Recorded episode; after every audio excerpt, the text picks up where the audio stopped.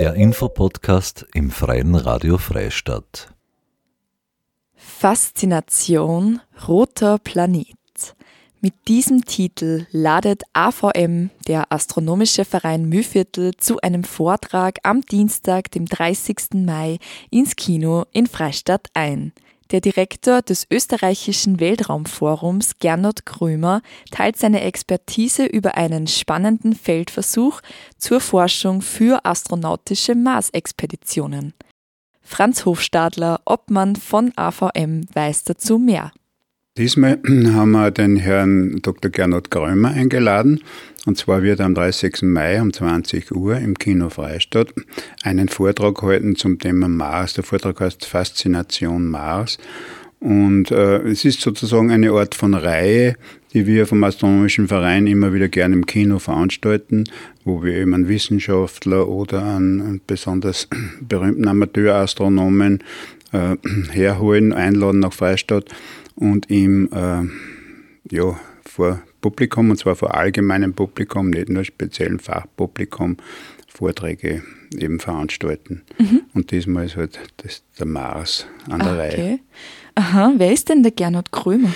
Ja, der Gernot Krömer ist erstens einmal Direktor des österreichischen Weltraumforums, die eben schon seit ja, längerer Zeit so sogenannte Mars-Simulationen durchführen. Das heißt, sie machen eine, eine simulierte Reise zum Mars. Das findet allerdings auf einem Wüstengebiet in der Erde statt, weil der Mars ist ja auch ein Wüstenplanet und machen dort dann praktisch äh, simulieren sozusagen das Leben auf diesem Planeten eingeschlossen in ein kleines Habitat mit äh, wissenschaftlichen Ausflügen in die Umgebung. Aber vielleicht sage ich da nachher noch mehr dazu, zu diesen Simulationen. Gernot Krömer kommt nach Freistadt ins Kino und hält einen Vortrag über die Feldversuche.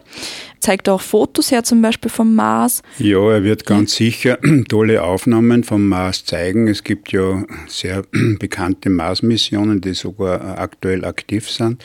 Mars-Rover der, der NASA sind dort unterwegs und äh, erforschen diese Wüstenlandschaften. Und von diesen Rovers gibt es also ganz, ganz tolle Mars-Panorama-Aufnahmen, wo man so Wüstengebiete sieht, die zwar den irdischen Wüsten ein bisschen ähnlich sind, aber doch ganz speziell sind. Speziell mhm. mit dem rötlich gefärbten Marshimmel im Hintergrund ist das äh, ganz toll. Und die Landschaften dort sind unglaublich aufregend. Es gibt also Canyons, die zehnmal so tief sind wie auf der Erde. Mhm. Es gibt Berge, die zweimal so hoch sind oder dreimal so hoch sind wie der Mount Everest. Also Mars hat eine ganz aus, aufregende Landschaft. Mhm. Wieso genau der Mars? Ähm, wieso kann man eventuell einmal funktionierendes Leben vermuten oder dass es vielleicht schon mal gegeben hat?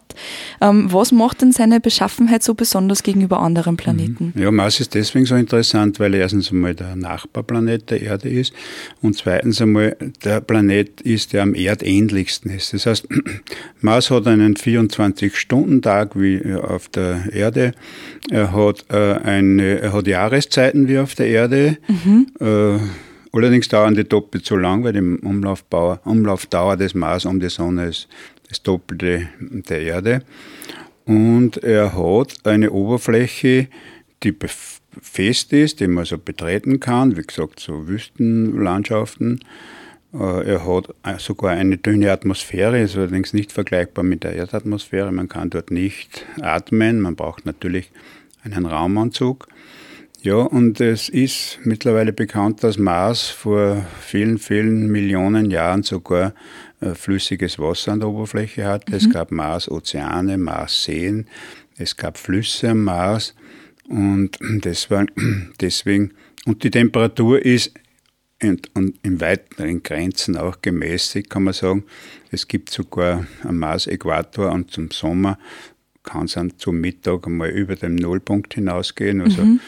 durchaus einmal 10 Grad plus. Die Durchschnittstemperatur ist dort minus 60 mhm. Grad und das in der Marsnacht ist man schnell mal bei minus 100 Grad Boah. oder tiefer. Nicht? Also, und das alles zusammengereimt und mit äh, Utopien aus der Vergangenheit, es hat ja viele Romane und Filme darüber gegeben, besteht dort immer nur eine gewisse Restwahrscheinlichkeit, dass vielleicht noch Leben in ganz äh, äh, also abgelegenen Gebieten in tief unter der Erde oder in Höhlen ganz primitive Lebensformen geben könnte. Und das macht eben den Mars auch so interessant. Und mhm. da ist man eben dran, das zu erforschen. Aufgrund astronomischer Beobachtungen des vorvorigen Jahrhunderts, also Ende der, des 19. Jahrhunderts, so um 1880, wo ein italienischer Astronom äh, mit einem damals sehr guten Fernrohr Kanäle am Mars ausfindig gemacht hat. Also Linien, die scheinbar die Polgebiete, dort gibt es ja tatsächlich Wasser in gefrorener Form, mit den Äquatorgebieten verbunden hat. Mhm. Das hat er zumindest gesehen. Und aufgrund dieser Kanäle hat er geschlossen, da muss es eine äh, höhere Zivilisation geben, die halt unter Wassermangel leidet und sie leiten sich vom Pol, von den Polkappen des Wassers in die Äquatorialgegenden. Und so hat er fantasiert damals, der liebe Schiaparelli. Und äh, damals ist dann richtig ein Hype ausgebrochen. Mhm. Also jeder hat an Marsmenschen, Marsianer geglaubt. Und diese Geschichte von den grünen Männchen, nicht, die ja bei uns immer noch. Die Marsmännchen. Marsmännchen, das ist ja bei uns immer noch im, im Hinterkopf, ähm, hat, ist damals aufgekommen. Und dann hat man eben in unserem Jahrhundert, allerdings auch noch mit Fernrohren, hat man geglaubt, es gibt Marsgebiete, die sich im Marssommer verfärben. Das heißt, man hat geglaubt, dort jetzt, ist jetzt Vegetation im, im, im Aufblühen.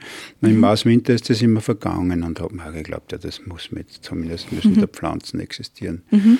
Aber die ersten Marssonden in den 60er Jahren, die dann tatsächlich hingeflogen sind und dort das fotografiert haben, haben also wahrlich enttäuschende Ergebnisse gebracht. Es gibt keine Kanäle, das waren reine optische Täuschungen mhm. oder Fantasierereien.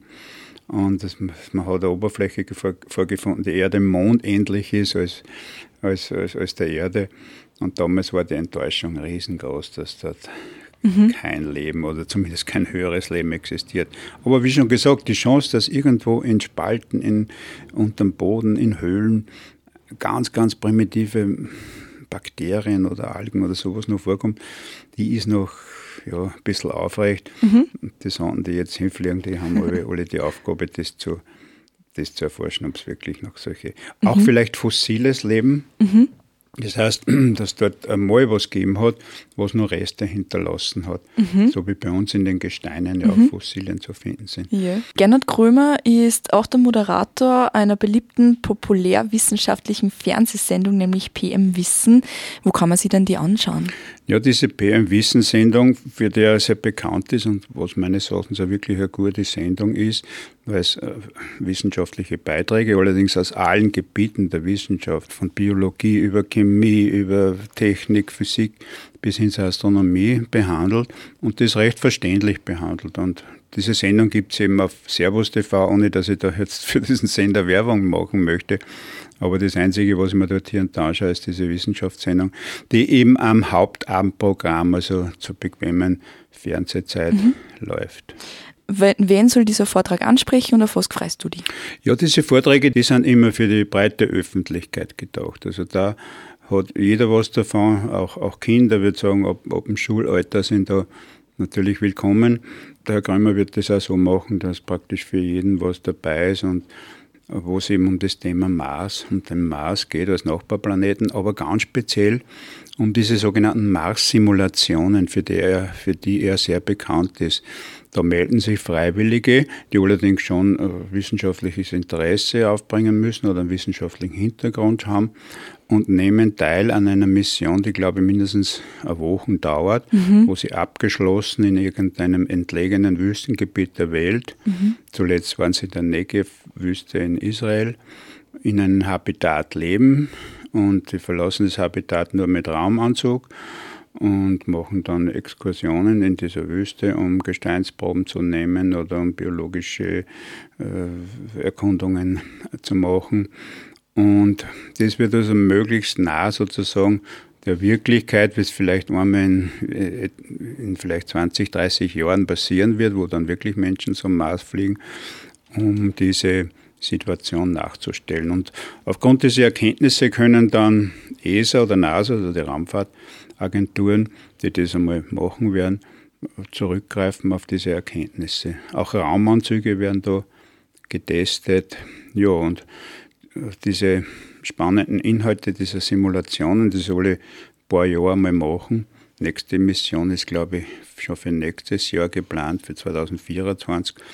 Und zwar in Armenien, glaube ich, da gibt es auch eine Wüste. Mhm. Gut, dann sage ich herzlichen Dank, Franz, für deinen Besuch. Danke, hat mich gefreut. Das war Franz Hofstadler, Obmann des Astronomischen Vereins Mühviertel, kurz AVM. Am Dienstag, dem 30. Mai um 20 Uhr im Kino Freistadt hält der Direktor des österreichischen Weltraumforums Gernot Krömer einen Vortrag über einen spannenden Feldversuch zur Forschung für astronautische Mars-Expeditionen.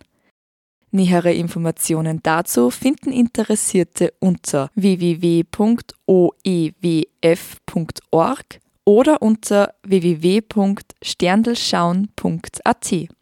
Interessantes über den Sternenhimmel gibt es auch jeden ersten Dienstag im Monat um 14.30 Uhr mit Wiederholung am Mittwoch um 11.30 Uhr von Franz Hofstadler im Freien Radio Freistadt oder im Online-Archiv der Freien Radios unter www.cba.fro zu hören. Marie-Therese Jahn sagt Danke fürs Zuhören.